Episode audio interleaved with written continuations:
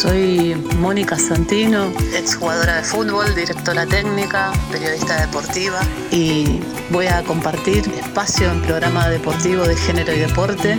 Y feliz porque vamos a cambiar eh, la pelota por la palabra, feliz por comunicar. Y porque aprendí con muchas compañeras a pararnos en la cancha como en la vida. Y a entender la vida de manera colectiva. Y la radio es una expresión colectiva de palabra que nos pasamos entre compañeras, compañeros, compañeres para pensar, para hacer preguntas, para mirar críticamente la vida, el deporte. Y desde ahí comunicar otros aspectos, otras miradas, voces de otras protagonistas. Y en esa tarea inmensa voy a tener el orgullo de parar la pelota y de tirar paredes con una enorme compañera. Felicidad, cancha, fútbol, palabra, no podemos pedir nada más. Te paso la pelota compañera. La vida es una tómbola la paro de pecho y la bajo controlada, Moni Santino. Soy Natu Maderna, comunicadora feminista, locutora, y me gusta poder pensar en un periodismo deportivo desde una perspectiva de género, para lograr entender las realidades que juegan en las canchas de nuestro país, desde la Quiaca hasta la Antártida. Si yo fuera Maradona, nunca me equivocaría. Creo en contar y preguntar desde la diversidad con la convicción de sentir al deporte como un articulador social y generador primordial de valores en las personas que lo practican. Nos abrieron los micrófonos del Instituto Patria y a cancha llena sabemos que nos paramos también en la radio como en la vida géneros, disidencias, diversidades, provincias, realidades, historias, entrevistas, preguntas, dudas, certezas, convicciones, valores, charlas, reflexiones y siempre tirando paredes, siempre desde la resistencia, siempre con y entre compañeros, porque la lucha puede ser una sola, pero el proceso debe ser colectivo. abrimos la cancha y a jugar. Muy pero muy buenos días, muy pero muy buenas tardes, muy pero muy buenas nochecitas, lo que ustedes quieran. El domingo es muy difícil, nos está agarrando con un frío tremendo, hay gente que la pasa bien los domingos, hay gente que no quiere que arranque nunca más la semana. Por eso está el antídoto de Piedra Libre a las 7 de la tarde, siempre en Viento del Sur, en la radio del Instituto Patria. Moni Santino, ¿cómo le va? A mí me va muy bien, me desorientaste un poco con la mañana, la tarde y la noche. es que así es el domingo, ¿viste? Yo los domingos sí, ando como perdida, ando en, jean y, chancleta. Em, bueno, nada, con una vestimenta así media estrafalaria, de bueno, la de domingo la de domingo. Creo que tu saludo fue muy, muy descriptivo. Y también contenta por, por con quienes vamos a charlar y, el programa que tenemos hoy. Te recomiendo se acomoden en donde estén y, y dispónganse con las orejas, el corazón y el alma. Son amigos, amigas, amigues, son colegas, eh, tienen, tienen un hijo juntos, rarísimo esto que estoy diciendo. pero es así igual, ¿o no? Es así, Moni. Es así, es así, pero este programa se caracteriza por las rarezas. Así que cuando nos enteramos que tenían un hijo, fuimos a buscarlo, por supuesto. ¿Y dónde los invitamos? Acá. Los invitamos acá para hablar de la identidad de su hija, claro que sí. Así que pasen, vean, escuchen, pásenla lindo también, porque hoy va a estar Juanqui Jurado y Lau Couto también para hablar un poco de, algo que venimos escuchando y a veces como muy de oído, ¿viste? Porque, porque y esa es por lo menos mi, mi autocrítica en lo que tiene que ver con los, los atletas de alto rendimiento y, cómo viven y cómo transitan su, su, laburo de ser atletas argentinos y argentinas. Ardua decisión tomaron en su momento, así que también vamos a estar hablando mucho de eso, pero esto recién comienza, Moni Santino. Esto recién comienza y no sabemos cuándo termina, ¿eh? así que atájense, atájense. Para todos les compas.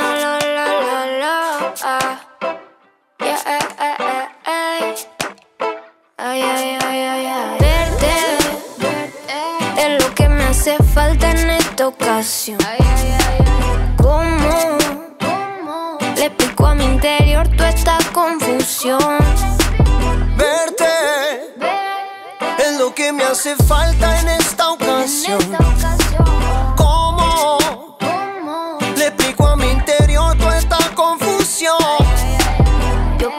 Pensaba que no tenía nadie en este mundo. Baby, desde que te encontré todo tan profundo. Cuando tú me llames, yo voy a estar ahí. Porque sabe que no hay nada mejor para ti. Perdón por mis intenciones. Jamás pensé lastimarte. Ahora voy a marcharme. Me pierdo para encontrarte. Verte es lo que me hace falta en esta ocasión.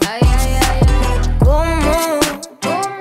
Le explico a mi interior toda esta confusión. Verte es lo que me hace falta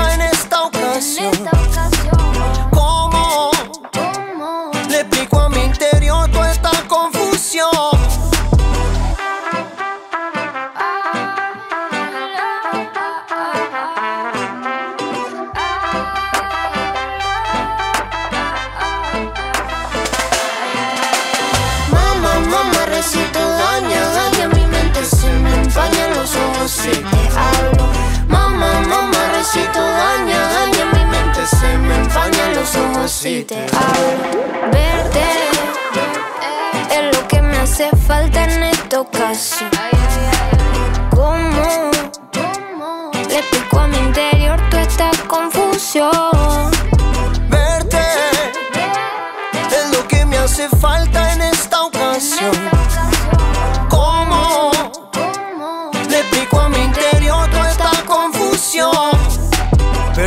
Mis intenciones. Eh, Jamás pensé lastimarte. Ahora voy a marcharme. Me pierdo para encontrarte. Patria.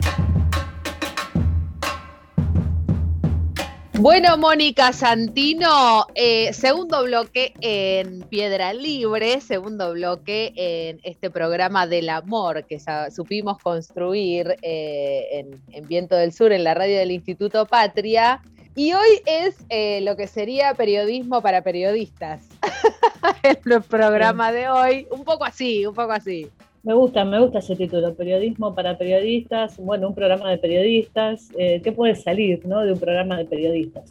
Creo que va a ser un, un piedra libre ilustrado, ¿no? Podríamos decir. Ay, me encanta. Académico. Sí, sí, sí. Hoy me levanté en modo, modo, modo Conicet.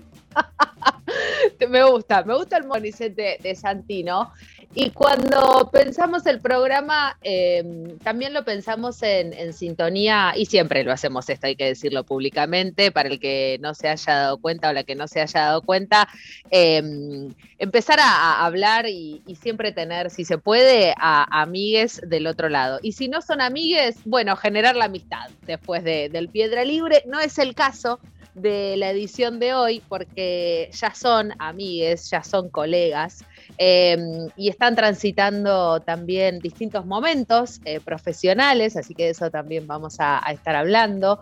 Eh, hay un IGE dando vueltas, no entre ellos, o sí, ¿no? Medio raro, vamos a estar hablando también de eso, porque un libro tiene eso, me parece. Nunca escribí un libro, pero bueno, le podemos preguntar a ellos que saben de esto. Eh, así que arranque, Moni Santino, que tiene alguien para presentar. Tengo a alguien para presentar que no, me es sencillo porque, bueno, tenemos un, vínculo eh, de amistad de hace ya unos cuantos años, los libros tuvieron que ver en, ese encuentro. Es periodista, es periodista deportivo, pero creo que decir que es periodista deportivo nada más queda como medio, medio chiquito porque es un montón de otras cosas, ¿no? Aparte de, de un buen amigo, un buen compañero. Eh, es hincha de Huracán, es del barrio de Parque Patricios, ama el fútbol, ama el deporte en general y ama la escritura, y ama decir, y ama transmitir, y trabajó en cantidad de medios, que podríamos enumerar o, no, digamos, los medios son en este último tiempo para les periodistas lugares demasiado pasajeros, ¿no? a nuestro gusto, con nuestros trabajos demasiado precarizados. Es Juanqui Jurado, Juan, Juan Jurado, Juan Carlos Jurado, para nosotras Juanqui, y un- una alegría, un enorme orgullo que compartas esta tarde de domingo este Piedra Libre con nosotras. Juanqui, ¿cómo estás?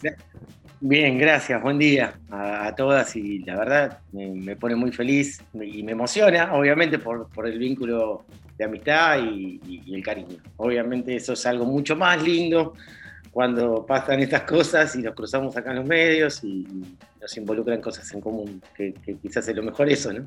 Y mm, hay, otra invitada también eh, en esta tarde de, Piedra Libre y a mí con esta persona me pasó algo eh, que, nos viene pasando últimamente, me parece, ¿no? Que, tiene que ver mucho con cómo han modificado nuestras vidas y nuestro trabajo también, las redes sociales, ¿no?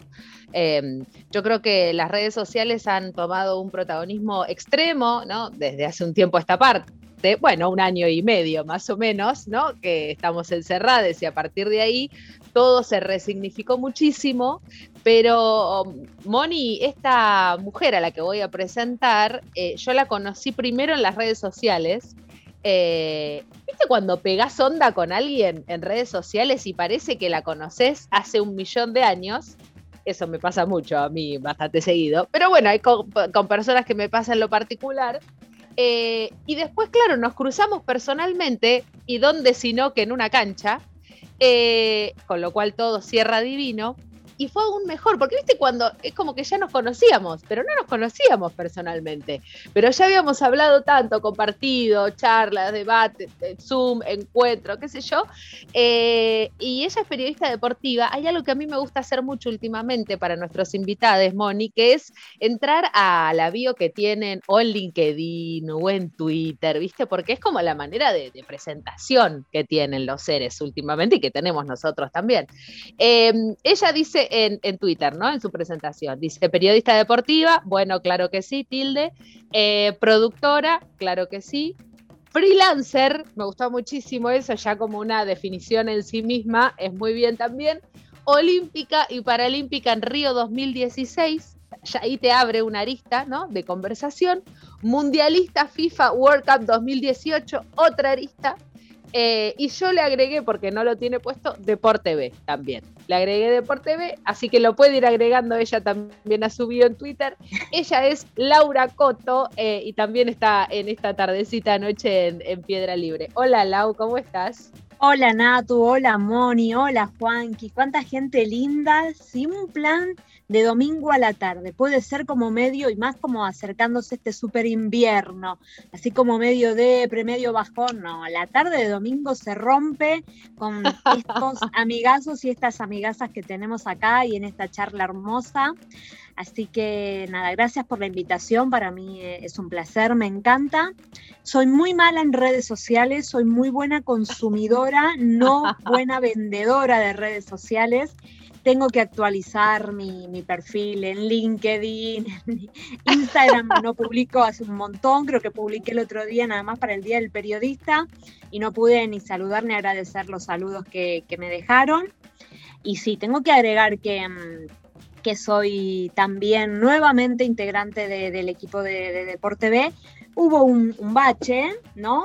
Eh, gracias a la gestión anterior, ¿no? Por, diferentes cuestiones y demás de, políticas, que no vamos a entrar en ese detalle si quieren, por lo menos no en esta primera parte.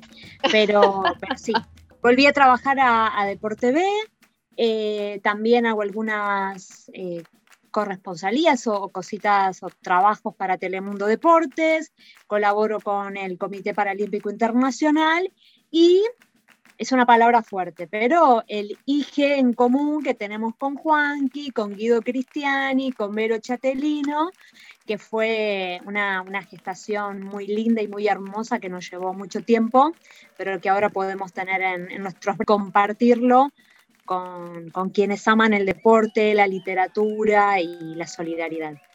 Bueno, me parece que ya dieron eh, el puntapié inicial, Moni, para, hablar de algo em, y, me parece que podemos empezar por el principio, eh, si, les parece, y explicarle a, quienes están del otro lado, y, si querés arrancar vos, Juanqui, eh, ¿qué, significa pelota de papel? Si, si querés en general, y, después nos vamos metiendo en, en particular, ¿no? Pero digo, si viene un extraterrestre y le tenés que, y te pregunta, ¿qué es pelota de papel? Juanqui, ¿vos qué le decís?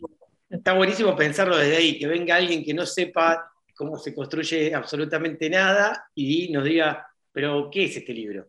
Porque casi siempre cuando nos encontramos con un libro, encontramos a una sola autora o a un solo autor o a alguien que tiene eh, algo por decir, por contar y lo plasma ahí. Pero esto no, esto es un, es un sueño colectivo, es una herramienta para desarrollo, para la educación. Pelota de papel fue concebido como un libro de, muchos y de muchas, eh, y que todos colaboran de cierta manera, tratando de, dejar todo lo que les gusta lo mejor posible. Y, y, bueno, ya tiene cinco años casi, y está saliendo a un ritmo de un libro por año, el promedio. Es un colectivo general de periodistas, de escritores, de escritoras, de productores, productoras, ilustradores, dibujantes eh, y atletas, deportistas, jugadores y jugadoras de fútbol, que cuentan un cuento. La, propuesta es que los jugadores, las jugadoras o los atletas cuenten un cuento, una escritora, un escritor, un periodista lo presenta o la presenta a ese atleta y, trata de contar un poquito qué vamos a leer y después eh, aparecen los artistas para ilustrar ese cuento. Y eso queda eh, inmortalizado, eterno, esa pequeña historia, sea ficción o no. Y bueno, son libros de cuentos, libros de cuentos que, empezaron con, bueno, Mónica Santino lo sabe bien porque fue la, primera jugadora en escribir un cuento en pelota de papel. Y, nos pasó algo muy lindo, que en todos estos años el equipo se sigue, se sigue creciendo y nada mejor que, eh, vos en un equipo de producción tengas a, Laura Couto o a Verónica Chatelino o a Guido Cristiani, que son tres periodistas y productores además, y gente con amplia experiencia que trabaja eh, con el deporte argentino y sobre todo hay un dato, que aman profundamente y defienden al deporte. Que, que, sin ese corazón no se puede hacer una cosa como la que se hizo ahora. Eh, pelota de papel 4 eh, que son cuentos escritos por deportistas, tiene eso, un profundo amor y un profundo respeto por el deporte y sus deportistas y aquellas que contaron historias en el papel. Me parece que eso, eh, que haya hecho un equipo de producción, bueno, que, sumamos a, también a los editores como, como Lanza, como, como Ariel como Paula y, y, todos los que participan. Esto es una cosa colectiva y, y hoy está en la calle un cuarto libro en la previa de Tokio, en la previa de los Juegos, en, lo que significa el deporte argentino, y creo que saliendo un poco, ¿no? Rogamos y soñamos salir de, esta pandemia, y en ese momento cae este libro, que nos empieza a abrazar a todos y a todas, y nos empieza a hermanar y nos empieza a emocionar. Creo que necesitamos cosas como estas, así que bienvenido Pelota de Papel 4. Bienvenido Pelota de Papel 4. Eh, entiendo a Pelota de Papel como un movimiento ya, ¿no? Em, por todo lo que produjo en este tiempo, porque sí, arrancó en el año 2016, vamos 2021 y ya hay cuatro libros. Em, ¿Cómo es, Laura, esto para los deportistas eh, olímpicos o para lo que decimos, para mí mal, muchas veces, los otros deportes? ¿Viste? En Argentina tenemos esto de que es el fútbol y después todo lo demás. Em, ¿Qué significó para gimnastas, para todas las otras disciplinas, escribir, digamos, escribir un cuento? Porque los niveles de difusión son completamente otros. Eh, pareciera que al gran público no le importa los deportes que se van a, desarrollar en, los Juegos Olímpicos, que falta muy poquito. ¿Qué representa un, libro como, como, herramienta para contar lo que es un deportista desde adentro? Primero creo que lo, lo que marcó, lo que representó fue un desafío, ¿no? Porque en general los deportistas que, convocamos no son solo de alto rendimiento, sino que además son de élite. Si vos ves las tapas de los libros, Paula Pareto, Luciana Aymar, Santiago Lange, Walter Pérez, son Juan Manuel Vivaldi, son medallistas olímpicos, son de un nivel realmente muy exigente, medallistas olímpicos, medallistas mundiales, y que de repente vos les, les pongas el desafío de escribir algo que tal vez en lo que no se sienten cómodos, no están acostumbrados a hacer, y ellos creen que no lo hacen en el mismo nivel que hacen sus deportes, significaba un desafío. En muchos la primera respuesta fue, no, gracias, es muy lindo, pero paso. Y ahí es donde dice Juanqui eh, el amor por el deporte, ¿no? El equipo tuvo la paciencia, las ganas y, el tino de saber esperar, de decir, mira, si necesitas un acompañamiento, nosotros te lo podemos brindar, podemos eh, orientarte, es simplemente contar una historia, tenés un sobrino, tenés un hijo, tenés una hija, una sobrina, alguien al que alguna vez le contaste un cuento. Es eso. Empieza a contarnos el cuento y después, si nosotros no podemos arreglar algo, si es que hubiera que arreglar, hay un equipo de edición que nos va a dejar a, todos y a todas como si fuéramos maestros y maestras de la literatura. Y ahí fuimos como convenciéndolos, los sacamos de su zona de confort, por supuesto, porque la zona de confort de ellos es la máxima competencia a lo que ellos se dedican, o hasta incluso Luciana Aymar, que ya está retirada del deporte, pero que no se siente cómoda en esa situación. Los sacamos de su zona de confort del molde en el que ellos estaban tan, tan cómodos, rompieron ese molde y se transformaron en, escritores y en escritoras fantásticos, inspiradores, motivadores y, realmente es, magnífico. No solo la, la super elite y quienes son medallistas, ¿no? Sino que también aquellos que tal vez no tienen esta difusión que vos decís, Moni, o ese reconocimiento, pero que te agradecen de, uy, está mi deporte. Qué emocionante es ver a un deportista, y yo lo digo y se me pone la piel de gallina, ver a un deportista de mi deporte en la tapa, y cómo hago para comprarlo. Uy, mira, y también está fulano. Ah, pero Mengana no estuvo en los Juegos Olímpicos y no se va a clasificar. Ok, no importa también tiene derecho de participar. Y este también fue un punto en común, ¿no? Porque dijimos, hay, hay tantas glorias y hay tantas y tantos deportistas que merecen estar en un libro, que ¿cómo hacemos para poner una vara? ¿Cómo hacemos para, para marcar ese límite de, de quién sí y quién no? ¿Cómo nos basamos en eso? Bueno, ahí pudimos establecer un criterio para, para poder hacerlo, pero realmente eh, no sé qué opinará Juanqui, que es como el dueño de, toda esta locura hermosa, pero sin dudas que han quedado deportes afuera, sin dudas que han quedado deportistas afuera. Puede llegar a haber una segunda edición o no, de acuerdo a lo que diga el don acá, pero ya el, movimiento que se generó, cómo deportistas empezaron a, a, interiorizarse, cuál es la obra solidaria que hace pelota de papel, uy, yo también quiero participar, el, levantar en cómo puedo colaborar. Bueno, cuando se termine la pandemia, yo también quiero hacer en mi pueblo, en mi barrio, un evento, porque el transmitir lo que significa pelota de papel, y creo que me fui por las ramas, Moni, perdón. No, para nada. en, absoluto. Juan, que digo, si ustedes eh, pinta que pueden charlar entre ustedes, háganlo. Porque creo que ahí, Laura, Laura te tiró un, par de centros. Sí, sí, porque está muy bien explicado lo que dice Laura, está muy bien explicado. Ese, ese sentir, pelota de papel, cuando decimos no es solo un libro, parece casi un eslogan, ¿viste? Eh, más que un club, más que un libro. No, no, no, no es un libro solamente, pelota de papel es un movimiento, un movimiento. Gente que se traslada, gente que se mueve, gente que se compromete, gente que, que, que tiene movimiento, que tiene movimiento y que quiere hacer cosas realmente eh, que, nos hagan mejor a la vida. Esa es la realidad. Yo lo veo con todas y todos ustedes, los que participan de los movimientos, y, yo soy eh, asistente de producción dentro de este movimiento, donde puedo eh, ordenar algunas cosas o tratar de, complacer a los que necesitan los que están haciendo el libro. Pero los que hacen el libro son los productores que traen el cuento, los deportistas, los que participan, todos, todos tenemos la misma porción de pelota de papel dentro de un movimiento. Es increíble eso y se siente, se siente porque todos se sienten dueños del libro porque tiene que ser así y va a ser así siempre. Por eso siempre se dona el 100%, por eso nunca nadie ha ganado un centavo con pelota de papel, sino que tratamos de que sea una herramienta para poder llevarla a todo lado, para qué mejor que poder caminar, qué mejor que poder andar, qué mejor que poder llegar, eh, con un libro bajo el brazo, para donarlo al lugar, para que de eso, con ese libro, que lo tengo acá, empieza una historia nueva, empieza a, uno a sentirse de otra manera, empieza a compartir, se toma un mate cocido, eh, están en una ronda, leen un cuento, qué le produce a cada pibe, qué le produce a cada piba.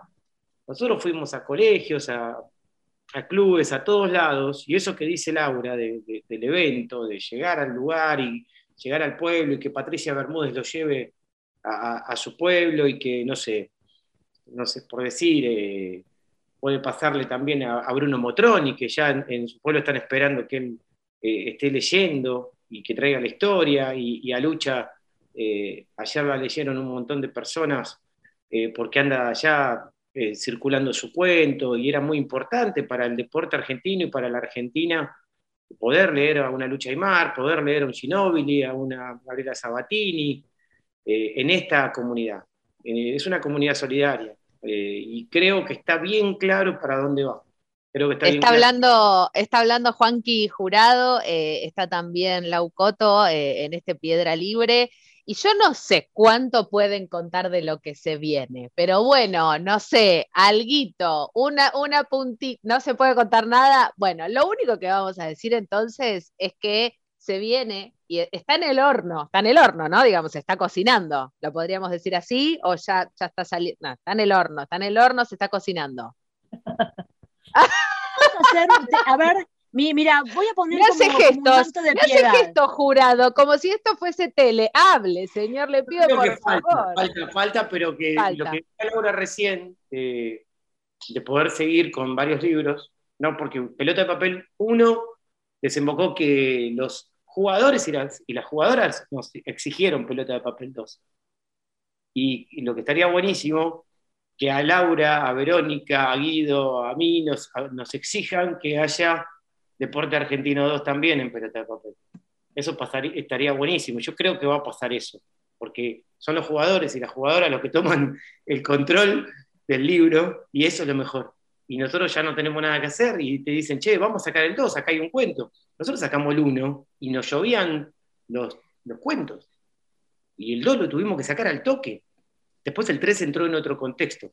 Nosotros íbamos a sacar el libro 3 antes del 2. Y llegaron tantos cuentos que, tuvimos que sacar 2. Y cuando apareció el de fútbol femenino, eh, eh, tuvimos que pararlo un poco y tuvimos más tiempo para trabajarlo, que eso fue bueno, tuvieron más tiempo, ¿no? Porque el libro 3, nosotros, eh, los hombres del movimiento, nos corrimos y, lo hicieron íntegramente las mujeres del movimiento. Por eso es un libro de cuentos de fútbol femenino, está hecho por ilustradoras, por presentadoras, por periodistas, por escritoras, con el prólogo de Claudia Piñeiro y de un montón de, de, mujeres muy valiosas, muy notables, y es un librazo, el 13 es un librazo. Eh, no, no, no, medio como que te explica un montón de cosas a, tanta gente que necesita explicaciones de quizás, eh, o, que, a veces eh, no se detiene a, escuchar o a, o a ver. Ibas a decir algo, Lau. Sí, que vivamos si les parece el hoy. El futuro va a ser prometedor. El futuro ya llegó, el futuro ya, llegó. El futuro, ya, llegó. Hoy tenemos pelota de papel 4, cuentos escritos por deportistas. Y mm, en este contexto de, pandemia, que se vio en un momento frenado, el libro, muchos y muchas deportistas nos preguntaban ¿y qué pasa? Y con la postergación de Tokio quedamos todos como, como en stand-by y hasta incluso muchas veces sin tener respuesta por parte de, la editorial o qué decirles incluso, ¿no? A ellos y a ellas que ya habían escrito su cuento, que ya estaban participando, pero que significa para mí es un... Es una luz de esperanza este cuento, es una luz de fe, porque en un momento, como digo, se, se vio postergado, y salió incluso en medio de este contexto. Y esto para mí es que es un, es un llamado de que todos y todas podemos salir también de, este momento, de esta pandemia tan, tan terrible que nos está atravesando desde todos los momentos y que creemos que va a haber un futuro mejor o al menos diferente a lo que hoy estamos viviendo como presente. Y eso, ¿quién te dice que también puede trasladarse a un pelota de papel, que también pueda haber algo en un futuro? Pero hoy por hoy podemos disfrutar de esta cuarta edición. Disfrutemos de, lo que hay, ¿no? Natu, ¿qué te parece? Hay que disfrutar lo que hay. Ahí adhiero, adhiero bastante con Laura. Y después vemos. Después vemos lo que va vamos viendo, vamos viendo, vamos viendo. Que la vida nos sorprenda. No, totalmente. Aparte, escúchame, yo todavía ni lo tengo al pelota de papel 4. Yo porque soy una ansiosa de acuario. ¿Qué querés que haga? Bueno, soy así, ah, soy así. Bueno, ¿entendés? Soy así. Vamos a llevarlo en bici. Viento del Sur, la radio del Patria. De chico me gustaba cantar en el balcón, que me escuchen los vecinos era lo mejor. Andaba por el barro sin pensar en vos, del charco a la vereda con el corazón.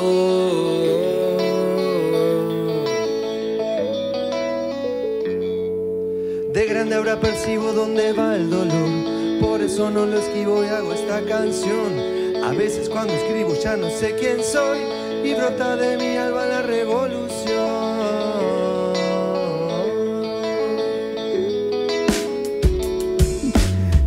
Imaginaba la felicidad en las manos de mi abuela para cocinar. Andar en bicicleta, no frenar jamás y juntos con mi abuelo salir a pescar. Son cosas que de grande no voy a olvidar, ya es parte de mi vida, mi debilidad. Por eso cuando pienso si no estás acá, agarro mi guitarra y empiezo a cantar.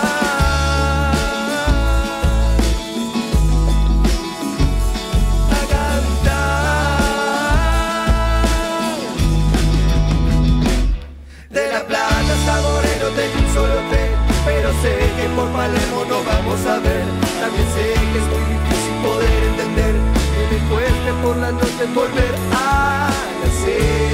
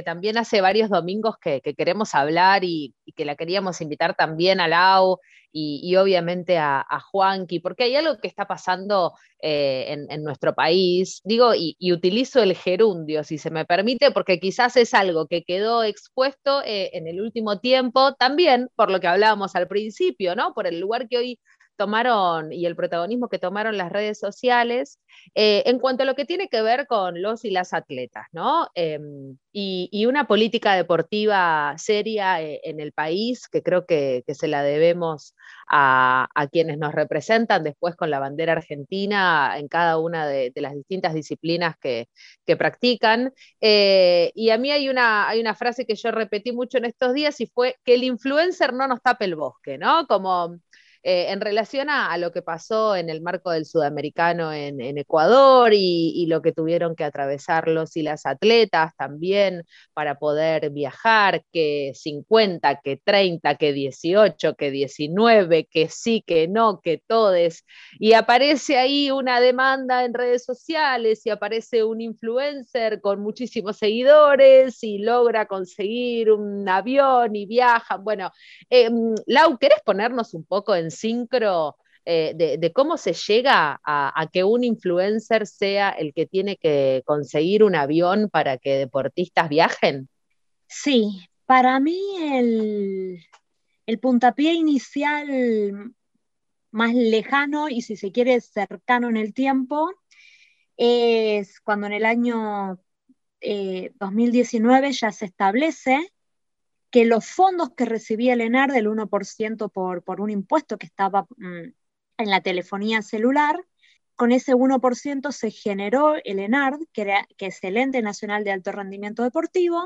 En el año 2009-2010, cuando se creó por ley nacional, era un ente autártico, independiente, que rotaba cada dos años su presidencia. En algunas oportunidades, eh, quien ejercía la Secretaría de Deportes de la Nación sería su presidente o presidenta. En otros dos años, quien ejerciera la presidencia del Comité Olímpico Argentino y se iba rotando. Bajo la presidencia de Mauricio Macri se derogó esa ley, se estableció que los fondos de ese impuesto en, la telefonía celular fuera el Fondo Nacional y que por ende a partir de ese momento el Ente Nacional de Alto Rendimiento Deportivo formara también parte o tuviera que pelear sus fondos, sus recursos con el resto de los millones de ítems que tiene el Fondo Nacional, nada, el, Fondo Nacional, no la, la moneda nacional. Ahí fue donde, para mí, fundamentalmente se inicia este conflicto, porque a partir de ese momento ya el ENAR no pasa a tener la independencia de sus fondos, de qué hace y tiene que sí luchar con el resto de los asuntos políticos de Argentina. Ahora, específicamente en este sudamericano, Argentina y Buenos Aires se ofrecen para organizar el campeonato sudamericano, que otorgaba puntos muy importantes para la clasificación de las y los atletas argentinos y sudamericanos para los Juegos Olímpicos. La situación de la pandemia general en el país hizo que a prácticamente un mes de, de la realización de este evento el gobierno argentino dijera que no estaba en condiciones de hacerlo. Se canceló la sede de Buenos Aires, no se podía hacer en ninguna otra sede del resto de las ciudades del país, se tuvo que trasladar de país. Y en ese momento el Ente Nacional de Alto Rendimiento Deportivo, el ENAR, prometió que la delegación entera que iba a ir iba a competir en el sudamericano. Ese fue un error, prometer que con el dinero que se contaba para organizar ese campeonato nacional, los 18 millones de pesos que iba a implicar esa organización, se iban a derivar para esa participación.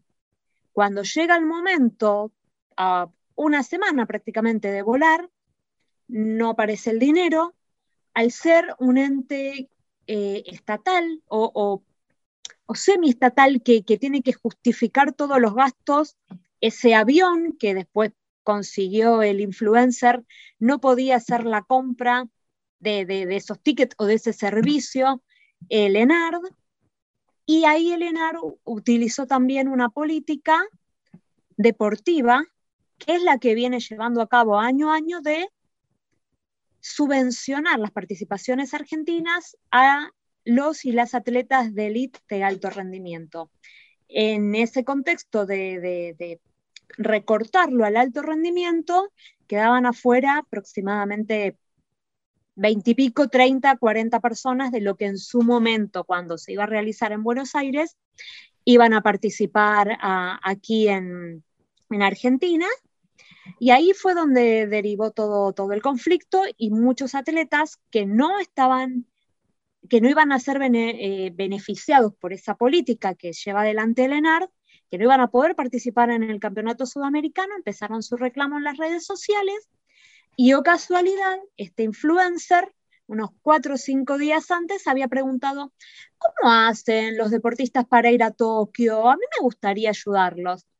Ese punto para mí fue de suma casualidad, si se quiere, que no sé si existen las casualidades, y ahí empezó a generarse el movimiento, ahí este, este influencer consiguió el dinero a través de sus seguidores, se contrató ese avión, y pudieron participar todos y todas los que estaban previstos, incluso, obviamente, por parte del pago del ENAR, aquellos que tenían perspectiva de podio o perspectiva de conseguir los puntos que necesitaban para clasificarse a Tokio. yo te, repregunto, Laura, y también después pedirle opiniones a Juanqui al respecto. ¿Hay un criterio que Lenar maneja de, hace un tiempo con respecto a eso de perspectiva de podio? Y entonces financia solamente la perspectiva de podio, digo de, antes, sea antes del desfinanciamiento, si eso estaba establecido. Sí, mira, cuando se creó en el año 2000, fines del 2009-2010, digamos, los Juegos Olímpicos de, Londres en 2012 fue la, primera semi-campaña, ¿no? Porque en, dos años pudo financiar el ENAR. E incluso los Juegos Panamericanos de Guadalajara, Guadalajara 2011. En ese momento el valor del dólar era diferente por el cambio que, que había con Argentina, entonces ingresaba mucho dinero y muchos deportistas viajaban, y muchas, ¿no? Viajaban por todo el mundo en pos de su preparación. Así ha sido muy buena la preparación previo a, esos Juegos Panamericanos de Guadalajara. Se vio en parte reflejado en Londres en cuanto a la cantidad de, deportistas y mucho más se vio en el periodo de Río 2016, ¿no? Más allá que al ser en Brasil, Brasil liberaba muchas plazas y ahí Argentina podía colarse en mucho más deportes.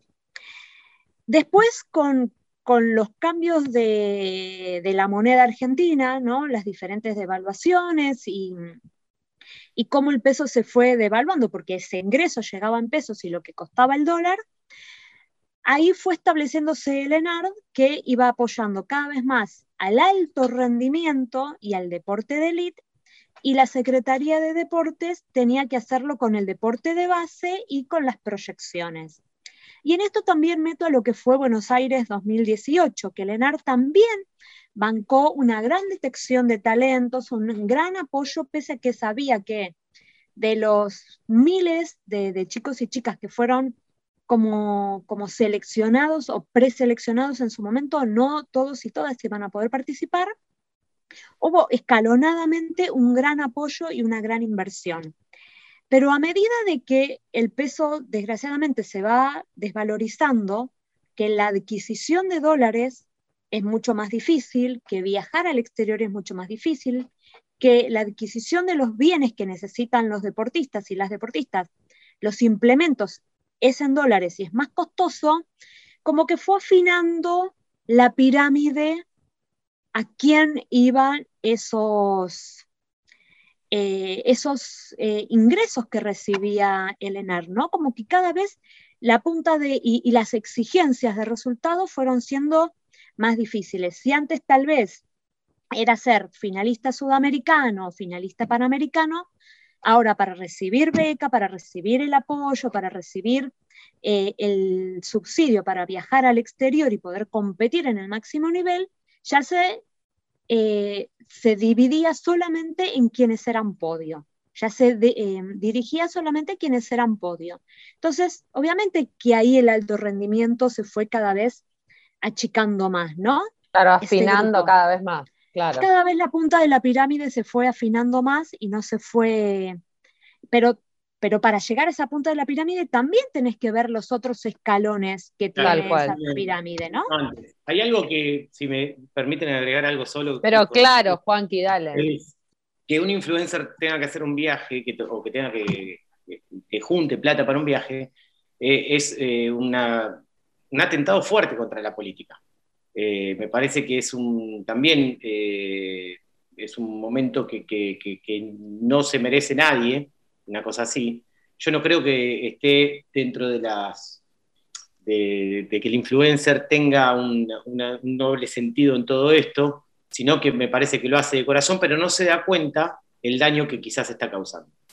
El daño que está causando a lo, que es una acción política, a lo que es una acción social, a lo que es una, cuestión de desarrollo.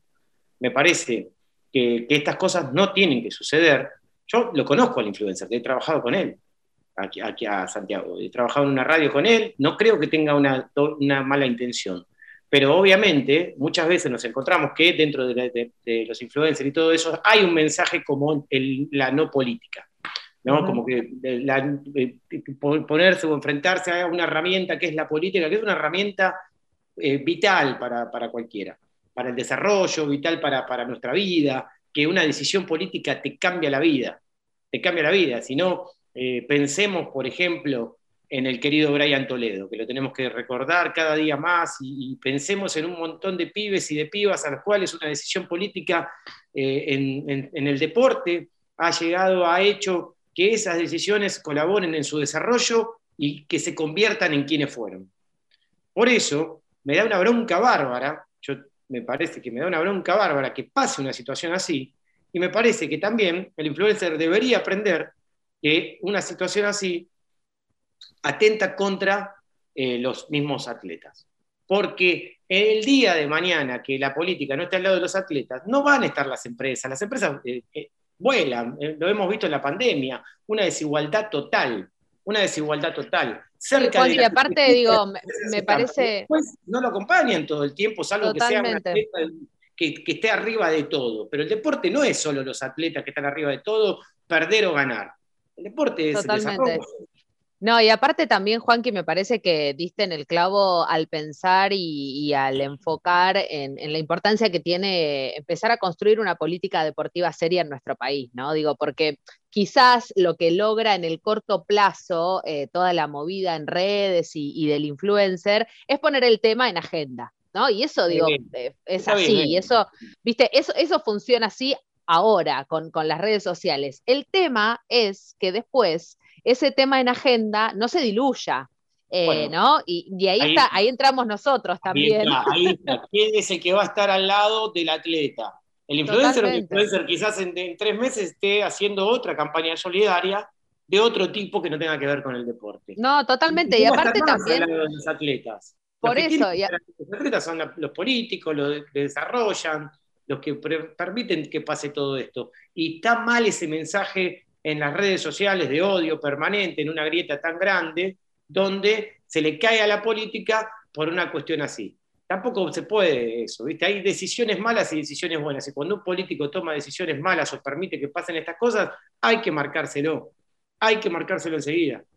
Eh, pero no puede y, más también con cuestiones, y, me parece que también es sumamente interesante lo que eh, eh, todo el, panorama y el escenario que describía Lau, ¿no? Digo, lo que fue pasando, claro, lo que fue pasando con la creación del ENAR, cómo después funcionaba, cómo después dejó de funcionar y cómo llegamos a estar parados y paradas hoy en la necesidad de atletas de viajar y no tener un mango.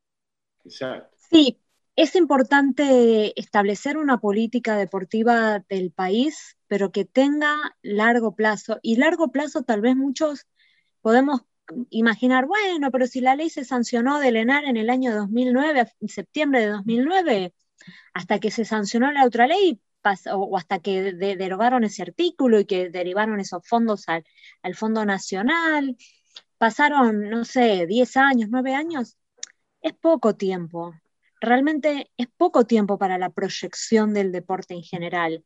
Y hoy, por, por, porque el ENARD perdió esa independencia de decisión que no iba a depender del presupuesto nacional, que no iba a depender de quien ejerciera el poder ejecutivo del país, las consecuencias se están viendo y muchas consecuencias se están callando también. Hay seleccionados que están viajando a sus preparaciones a los Juegos Olímpicos, ni hablar de los Juegos Paralímpicos, que muchos deportistas y no, tienen sponsor y, muchas, ¿no? Por supuesto, no, no tienen sponsor, pero muchos seleccionados olímpicos están viajando y ellos están pagando el dinero y se los van a dar por retroactivo.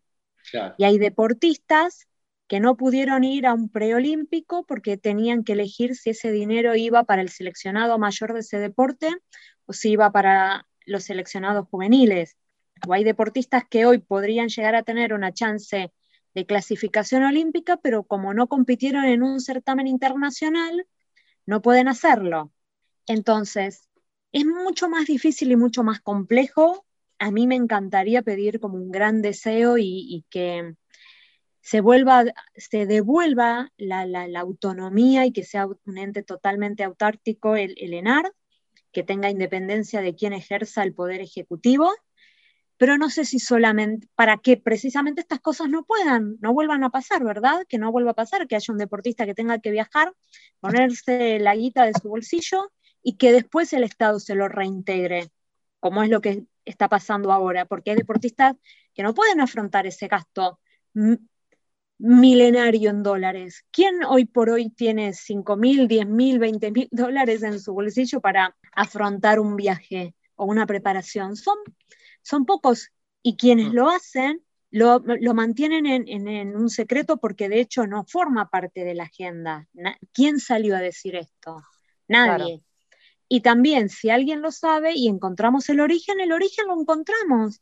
En ese mismo año donde la Secretaría de Deportes dejó de ser secretaria para pasar a ser agencia, cuando se le robó la, independencia a Lenar, y después incluso como las cosas estaban funcionando antes o cómo están funcionando hoy, también podemos encontrarle eh, aristas para arreglar, aristas para mejorar, pero tenemos que pensar en pos de futuro, ¿no? Eh, ese es el punto. No, no solamente se arreglaría hoy por hoy el asunto con devolverle la independencia a Lenar, que no sé si por parte de, las instituciones podemos llegar a lograrlo o no. Me encantaría, pero no sería solamente ese el punto a resolver. Y son políticas que pasan no solo en el deporte, sino que pasan en todo el, amplio aspecto cultural argentino. Lo de la autarquía es una cuestión que ataca al deporte, pero también lo hemos visto en el cine. Yo estudié cine, yo soy alumno de la Escuela Nacional de Cine y también he visto cómo los ministerios de Economía se metieron a sacarle todo su, su libertad para trabajar y, los recursos para poder crear y fomentar una industria nacional. La identidad nacional, si, no está, eh, si nosotros no la, no la fomentamos a través de, recursos, de dinero, para que la gente pueda crear, eso es industria, eso es trabajo. Totalmente. Cada totalmente. vez que, pasa algo así, cae un ministro de Economía eh, y va y le saca la plata al cine, le saca la plata al deporte, le saca la plata a la música a la salud, a la música, y esto lo vemos permanentemente, lo vemos permanentemente. Por eso acá eh, es como nosotros siempre decimos, ¿no? Trataremos de, agarrar y de identificar quiénes son aquellos que eh, hacen estas cosas. Juanqui Jurado, Laucoto, en este domingo de Piedra Libre, no se muevan de ahí porque todavía tenemos un rato más. Quédense, ya venimos.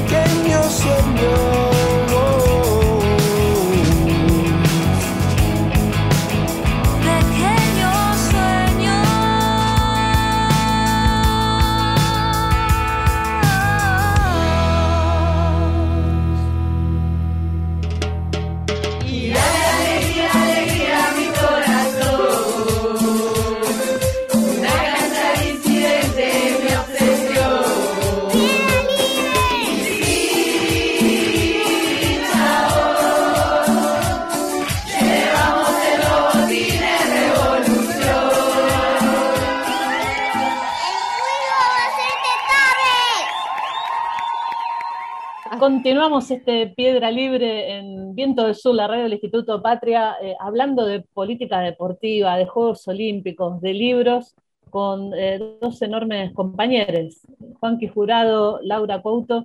Y para continuar en, esta tardecita noche en la que no estamos hablando de fútbol, qué loco, Natu, ¿no? Estamos hablando exactamente de fútbol hoy. Es, eh, bueno, pensar esto justamente de las políticas deportivas. ¿Ustedes creen, y arranque el que tenga ganas por, por la derecha, eh, por, por eso el genio de- del fútbol mundial, cuánto está de lejos y de cerca el deporte que llamamos de base o social del alto rendimiento? ¿O en realidad están entrelazados? ¿O en realidad tenemos que pensar a los dos para pensar una, una política deportiva para adelante? Yo creo que tiene que ver, arranco, eh, porque sé que Laura se va a desarrollar a- a- acerca de, de- de algunos temas bien puntuales y, y bien específicos y con, y con data dura.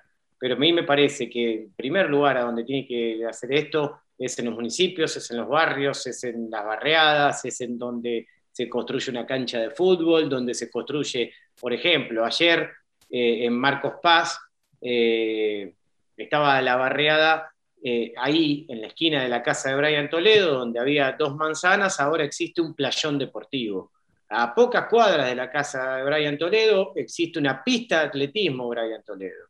Y ojalá que en el futuro eh, esas cosas empiecen a, a, difundirse, a difundirse y a, generar. Vos necesitas las herramientas. Cuando decimos el libro es una herramienta para la educación, para el desarrollo deportivo, para la educación, creemos en eso. Vamos y, y nos metemos en una clase, nos metemos en una charla, nos metemos en un barrio y, y compartimos ese tipo de cosas que nos pueden emocionar. A través de la emoción el conocimiento llega muchísimo. Bueno, hay que dar las herramientas.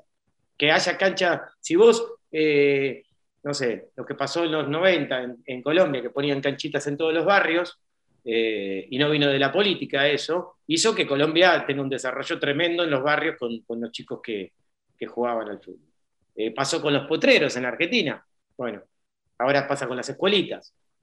Tiene que ver con eso. Laurita.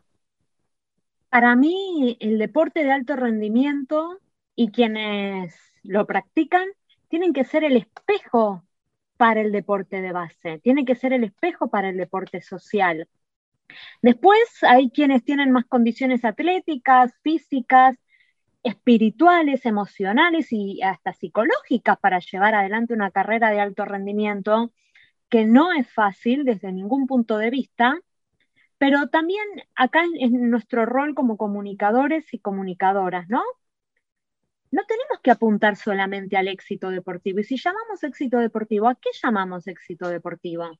¿Por qué no puedo ser exitoso o exitosa jugando un picadito en el barrio o, o haciendo gimnasia en el club de barrio sin la necesidad de tener que pertenecer a la selección, ser elite, ser perfecta?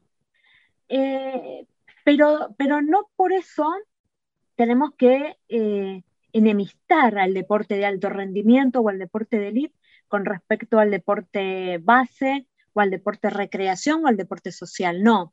Sí es fundamental, es fundamental que el deporte de élite y el deporte de alto rendimiento sea el espejo, el, quien motive, ¿no? Quien diga, ¿por qué yo no puedo ser como tal persona? Eh, para mí es, es, fundamental.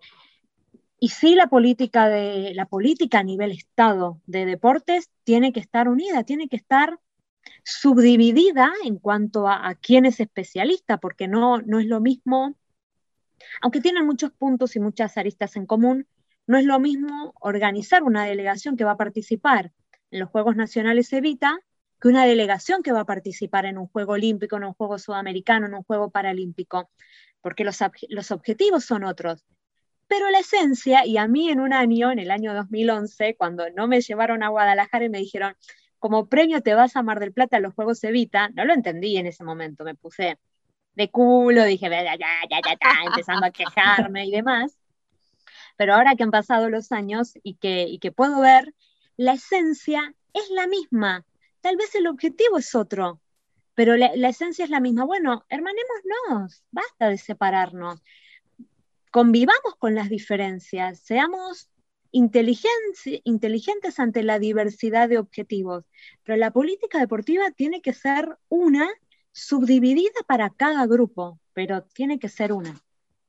Estamos hablando con Juanqui Jurado, con Lau Coto, em, y, les quiero hacer una pregunta porque hace ya algunos meses eh, se había dado, unos meses largos, se había dado a conocer que iba a lanzarse un reality en su momento, ahora de reality pasó a casting, y de casting vamos a ver qué es lo que sucede. Eh, con Moni tenemos eh, posturas encontradas o sensaciones encontradas y con muchas colegas eh, feministas también. Y me estoy refiriendo puntualmente a un programa que finalmente parece ser que se estrena este martes en, la televisión pública, donde supuestamente va a haber mujeres eh, compitiendo para ser relatoras en, nuestro país. Em, a ver, a mí, y ya doy mi postura también para, que sepan dónde estoy parada, a mí me hace mucho ruido que sea primero la televisión pública como ente del Estado, eh, la que fomente una competencia entre mujeres y no solo eso, sino que exponga eh, y utilice una desigualdad histórica como es el rol de mujeres relatando para exponer a esas mujeres en la televisión, digamos, ¿no? Me da, me da mucho como miedito en la previa la mercantilización de la desigualdad de, las mujeres en lo laboral, digamos, ¿no? Em, sé también, sabemos también y nos enteramos estos últimos días que el programa pasó como por una curaduría de género, si se quiere, em, porque bueno, claro, cuando dan a conocer este reality, explotó todo eh, y dijimos, ¿las van a poner a relatar en el barro también, mojadas y con musculosa? No, por, las dudas preguntamos. Entonces, bueno, el programa parece que pasó por una curaduría de género, em, pero bueno, ¿qué, ¿qué les pasa a usted? Porque también está la otra arista, digamos, ¿no? Bueno, entonces, en relación a lo que decía Lau también, eh, esto de empezar a ver mujeres que, pueden relatar, ¿no? Como el vaso medio lleno. Eh, ¿Qué opinas, Lau? Al principio me hizo ruido la idea, empecé a, interiorizarme, conozco aparte del staff que, va a estar incluso delante de cámara, gente que estuvo como en, el armado del proyecto, y de a poco fui, y hasta incluso vi algunos de, algunas de las publis de quienes van a, formar parte. Y, de a poco me fui amigando con esta idea, tratando de, encontrar los puntos positivos, sabiendo que a lo mejor hay muchos puntos que, pueden llegar a generar polémica o que pueden ser como más controversiales. Es verdad, no se hace, aunque sí creo que se ha hecho en algún momento casting de relatores, ¿no? De hombres, de varones. Mm, hubo, hubo pero tal vez no se veía con, el grado de, espectacularidad que tal vez sí le, se lo vimos en, un primer momento. Y vi mujeres que no son hegemónicamente eh, establecidas de acuerdo a lo que la mayoría puede establecer. me vi mujeres de, de diferentes edades y que tal vez sí estaban esperando una oportunidad. Y eso es lo que yo veo, es la oportunidad.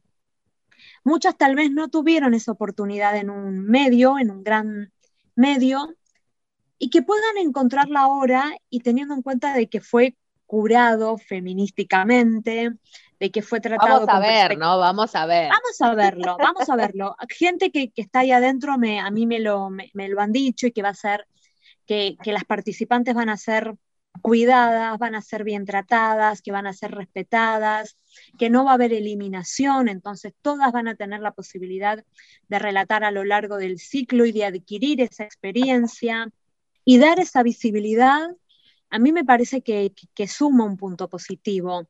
Eh, no están buscando modelitos que van a ser presentadoras de noticias deportivas, sino que están buscando relatoras y, en eso vi millones de o, muchos biotipos y eso me, hizo sentir que, había como, como, una inclusión de que realmente todas podían participar, que realmente querían relatoras y que no estaban buscando mujeres para que presenten noticias y que se pongan un shortcito chiquitito y una musculosita sin corpiño para llamar la atención.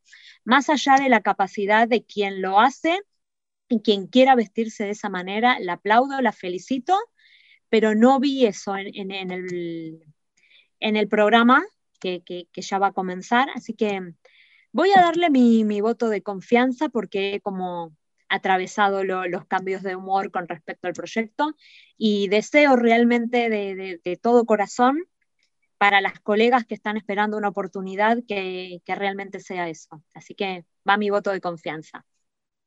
Anki, ¿qué te parece? Bueno, a mí, eh, yo voy a esperar a verlo. Me gusta, como soy productor y, siempre trabajé en producción de, diferentes cosas, me, han sorprendido programas que, a veces no esperaba que, que desde el contenido me, me gusten tanto, ¿viste? Con, y, quizás otras cosas que, que uno dice, bueno, mirá, tienen todo para hacerla toda bien, tienen el dinero, los recursos, tienen la, parte técnica, todo. Y después cuando salen los programas te das cuenta que, viste, decís, che, esto atrasa 20.000 años, o esto no está bien, o esto no está bien realizado. A mí me gusta ver las cosas al aire para, para poder eh, estar. Lo que sí que yo creo que tenemos que tener mucho cuidado es que, que es, algo general, y en esto no, estoy hablando de una, cuestión de género, sino que tiene que ver con nuestra profesión y la precarización que existe.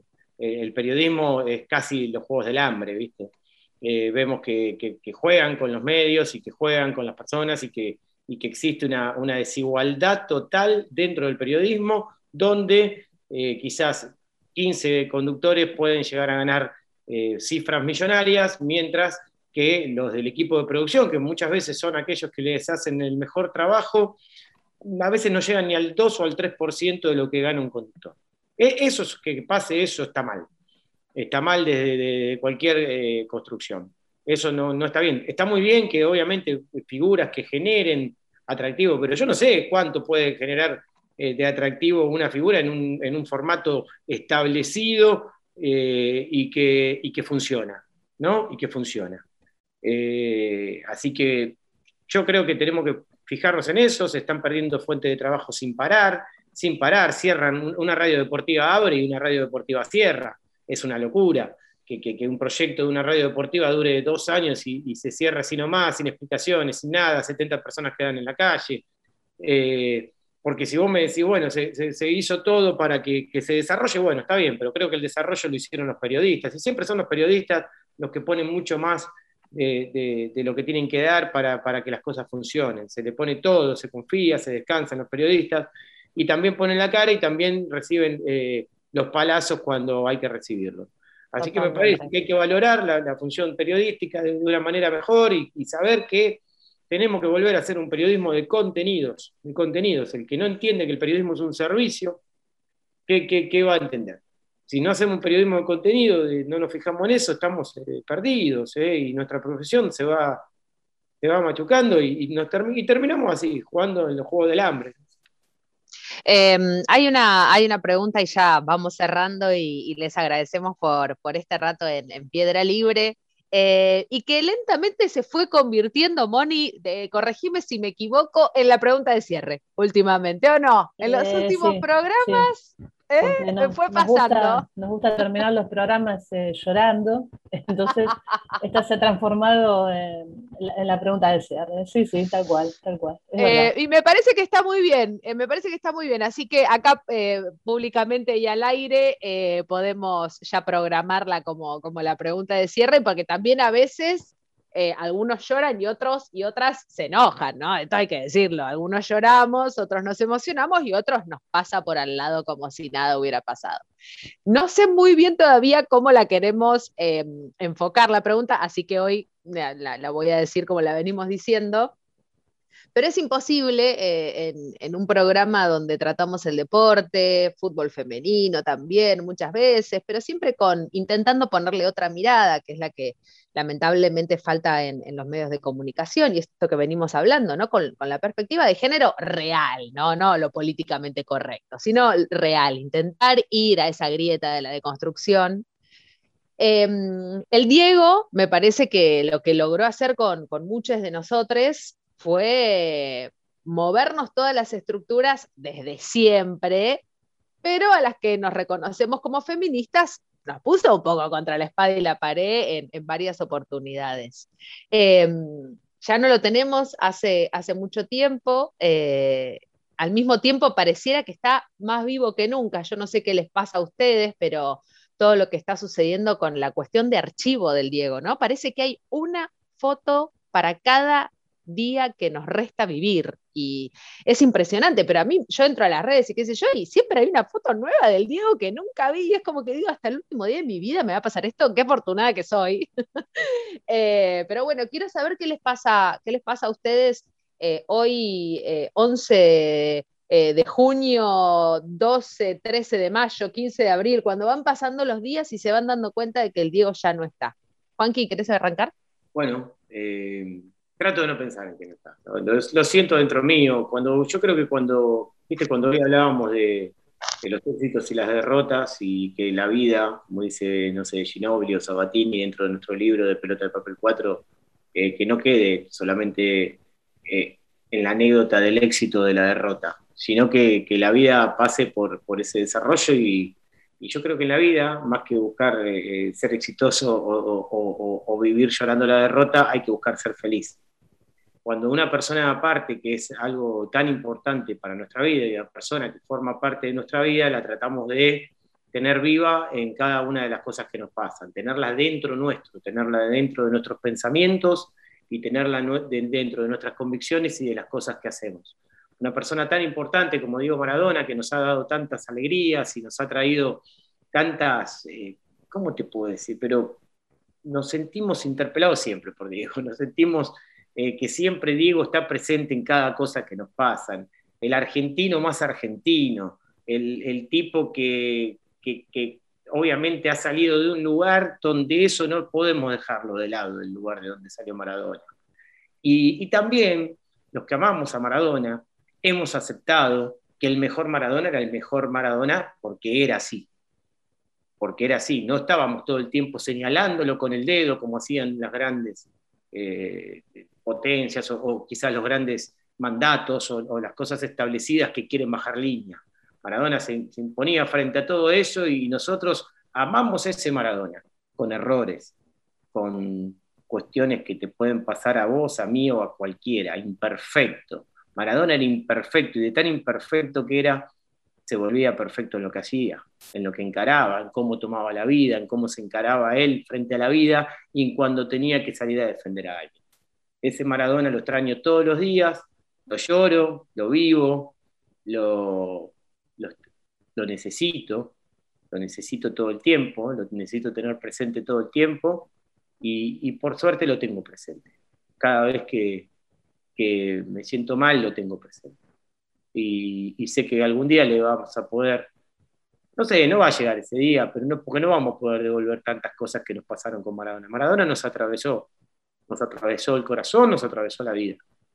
Eh, y eso fue lo mejor que nos pasó. Así que gracias a él siempre, gracias a él por, por habernos hecho más felices. Nuestra vida cobró un mejor sentido con Maradona.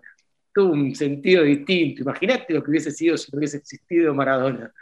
Una locura, ¿cómo? Yo no entiendo la vida. Nos falta un capítulo, nos falta un, capi hay un todo, capítulo en todo vacío. lado presente. Lo tengo presente cuando hago periodismo, lo tengo presente cuando voy a hacer deporte, lo tengo presente cuando miro la televisión, cuando escucho la radio, cuando abrimos una hoja de pelota de papel. En cualquier lado está presente Maradona. Vos imaginate eh, que, que- hubiese eh, existido eso tan hermoso como fue Maradona. ¿Viste? Y bueno, lo extraño, lo extraño un montón. Con, con todo el alma lo extraño. Te juro que con todo el alma. Lau, Qué difícil. Em, Diego trascendió el fútbol y eso fue lo más importante que dejó, ¿no? Su, su legado. Aunque fuera probable decir que lo que más, lo más importante que dejó Diego trascendió el fútbol cuando nada, él sabe lo que pesa la copa, ¿no?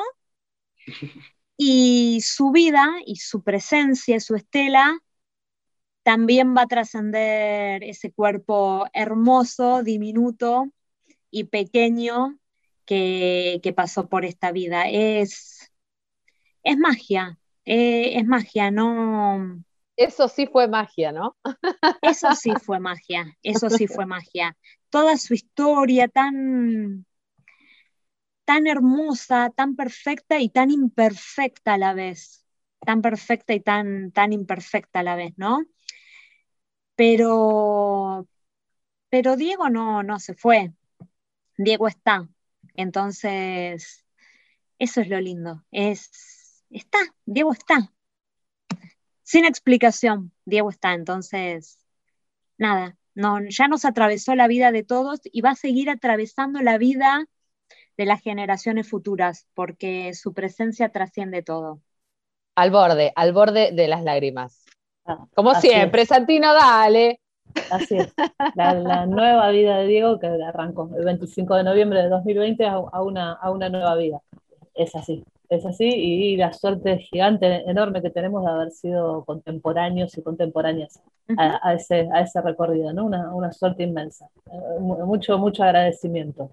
No, no no- no te- no tengo más para decir. Solo, solo agradecerles, eh, Juanqui Lau, este, por, por este rato. eh, lamentablemente la vida se, se ha convertido un poco en esto, ¿no? En, en una virtualidad que nos intenta acercar un poco más. Eh, yo siempre, con Moni siempre decimos, ¿no? Como que queda un ratito, hay que, hay que cuidarse un ratito más. Ya estamos ahí, a Moni ya la tenemos vacunada, eh, ya lentamente nos va a llegar, lentamente nos está llegando. Vamos que si nos cuidamos un poco más, ya queda cada vez menos, este, así que ojalá podamos hacer otro piedra libre en algún estudio de, de radio, tomando mate, como nos gusta hacer radio este, desde siempre, y, y poder mirarnos y charlar y, y generar esos diálogos que un poco de esto se trata. Así que agradecerles de corazón por este rato, en serio. Gracias a ustedes por la invitación. Es un Eh. hermoso momento de domingo por la tarde. Sí, sí, sí, un hermoso momento domingo a la tarde y qué lindo encontrarse con, con amigues para hablar de lo que más nos gusta y nos apasiona. Claro que sí. Así que gracias gigantes a, a les dos. Bueno, cuídense mucho ¿eh? y no se olviden de leer el último libro de Pelota de Papel, el 4, Cuentos escritos por deportistas, eh, que dejan sus historias de corazón. ¿eh? Es hermoso, se van a encantar. Yo lo vivo como un lector, obviamente, y, y cada historia que, que fue producida por Laura, por Vero, por, por Guido, por todos los demás eh, que forman parte de esto, eh, es increíble lo que se armó. Es increíble lo que se armó en este libro, lo estamos disfrutando de una manera genial. Estoy emocionado todos los días, todos los días emocionado con este libro, que es una maravilla. Doy, doy fe y crédito a todo lo que Juanqui dice, eh, Natu, y, solamente para, para cerrar, me encantaría compartir así, pero explicada, una frase que el otro día también compartíamos en, el grupo de Pelota de Papel, de Liliana Bodoc, una gran escritora argentina que perdimos, eh, lamentablemente, entre tantas otras partidas que, que sufrimos y, y lloramos en este tiempo, y ella decía algo así como que repartir pan entre muchos y muchas y leer un cuento en voz alta son las formas más antiguas del amor. Qué belleza, leer un cuento en voz alta es como repartir pan. Así que me encantaría que nos vayamos con, e- con esa, con esa idea. Totalmente, y eso es eh, un poco por qué está hecho este movimiento. Eh, ¿viste? Alguno capaz que no, no, no te entiende que este movimiento no gana dinero. que, este movimiento genera algo mucho más importante que el dinero, que es la, educación, el trabajo, es, creer en esas cosas, es creer en, que el desarrollo te lleva a, poder crear algo mejor, algo distinto, algo de otro lugar. El, dar y no esperar nada a cambio, sino que dar porque crees en eso de dar. Y eso está buenísimo. Yo estoy orgulloso de mis compañeras, de mis compañeros, con ellos aprendí un montón en estos cinco años. Muchísimas gracias, amigues. Esto ha sido todo por hoy. Piedra Libre en la radio del Instituto Patria en Viento del Sur, Moni, y será hasta el próximo domingo. Hasta el próximo domingo, compañera. Ahí estamos. Viento del Sur. Piedra Libre. La radio del Patria. Para no hacer de mí no pedazos, para salvarme entre únicos e impares, para cederme un lugar en su parnaso para darme un rinconcito en sus altares. Me vienen a convidar a arrepentirme, me vienen a convidar a que no pierda, me vienen a convidar a indefinirme. Me vienen a convidar a tanta mierda. Yo no sé lo que es el destino. Caminando fui lo que fui. Allá Dios